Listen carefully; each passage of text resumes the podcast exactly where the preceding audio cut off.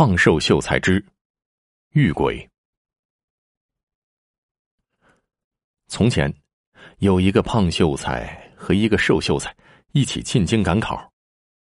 胖秀才的家里世代都是地主，非常有钱，拥有良田千亩，家里的佣人都有一百多号。他从小就养尊处优，每顿饭必须要有鸡鸭鱼肉。结果吃的脑袋圆鼓鼓的，脸上都快亮得滴出油来，五官也被肥肉挤到了一起，体重足有二百斤，走起路来浑身的肥肉都要跟着颤动。第一眼见他的人一定会情不自禁的咽一大口的口水。瘦秀才家里很穷，父亲在他出生之后不久就因为得了痨病而匆匆辞世了。单薄的母亲面对生活的重击没有倒下，坚强的挑起了家庭的重担，在胖秀在家里做工人赚钱养家糊口，晚上回到家还要纺纱织布拿到镇上去卖，挣了钱母亲便攒下来，等儿子到了读书的年龄，就把儿子送进学堂读书。母亲要让儿子得到最好的教书先生的指导，花多少钱也愿意，希望儿子能够好好读书，将来考取功名。飞黄腾达。瘦秀才也不辜负母亲的一番心血栽培，功课非常的优秀，这给辛苦的母亲极大的安慰。寒窗苦读十年，终于到了进京赶考的时候了。母亲拿出积攒下来的盘缠，交给瘦秀才，千叮咛万嘱咐，要好好的照顾身体，好好考试。他在家等他的好消息。看着母亲斑白的双鬓。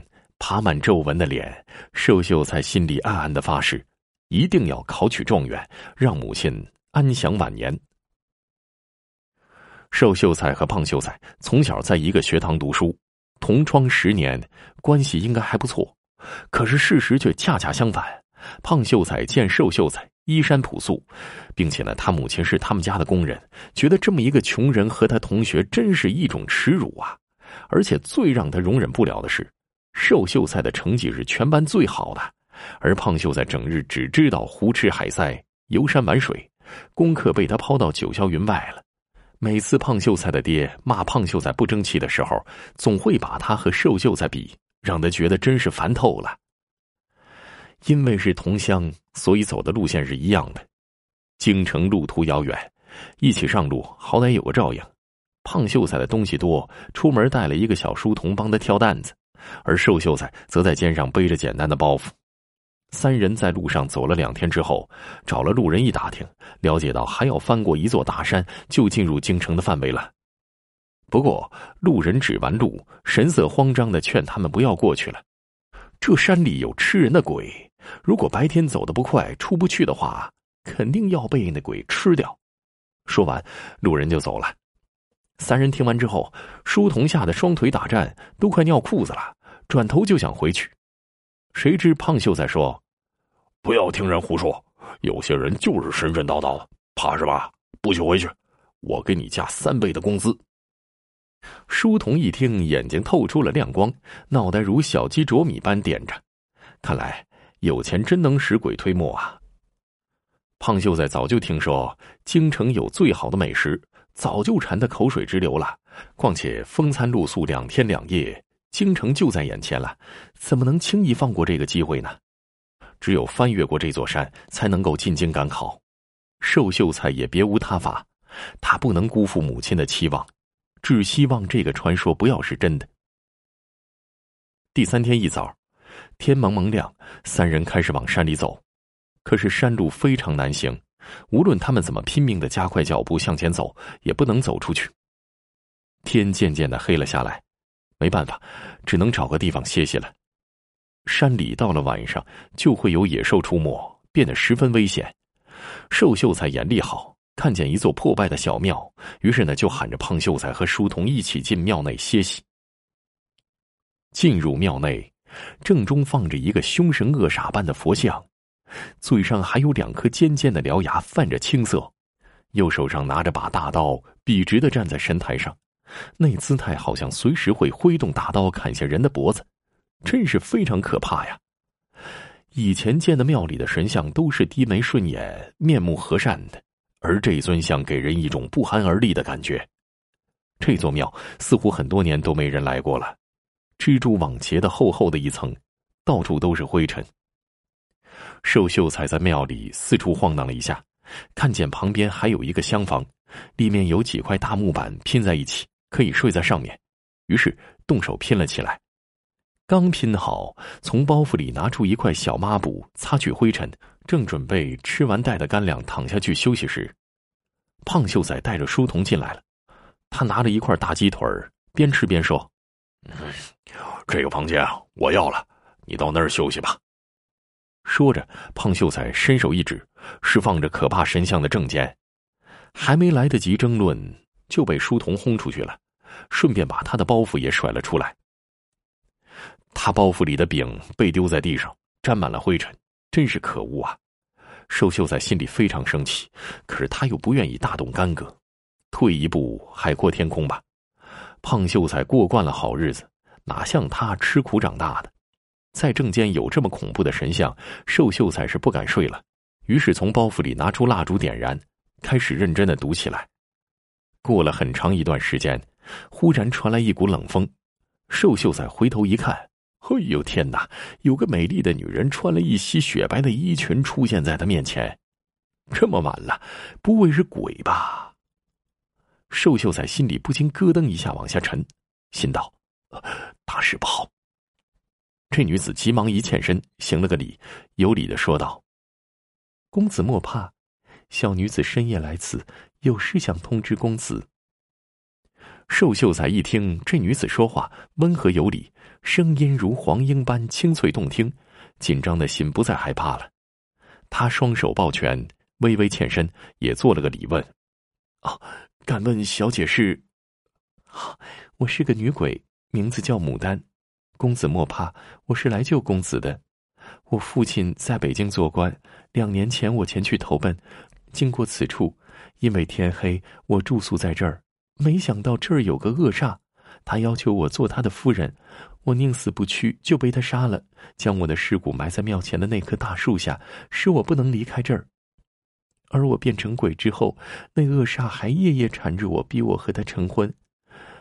这儿有时也有路过的人，到了晚上两点，趁人们熟睡之际，那恶煞就会出来吃人。公子，你今晚可不能睡觉，继续读书，蜡烛也要一直点到鸡叫为止。你的蜡烛应该不够吧？我这儿有一些，应该够你用了。女鬼说完，就把蜡烛放在地上。啊，谢谢小姐前来搭救。寿秀才十分感激的说，同时也为女鬼的遭遇而惋惜。女鬼接着说：“公子，小女子还有一事相求。”啊，小姐请说。公子明天出发前，能不能把我的尸骨从大树下挖起来，带到京城去交给我父亲，让我得以葬入祖坟，这样我才能顺利的投胎转世。女鬼说完，带着恳切的眼神望着瘦秀才。“啊，小姐放心，我一定会的。”寿秀才刚说完，女鬼的脸色突然大变。“，我要走了，那个恶煞好像离这儿越来越近了。”女鬼变成一阵烟雾，消失不见了。寿秀才打起精神，继续读书。黎明了，雄鸡的声音响了起来。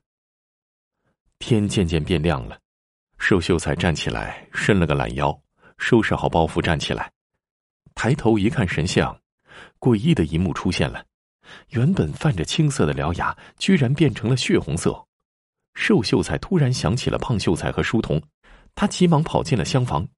好，寿秀才抑制不住的尖叫起来：“哪还有什么胖秀才和书童啊？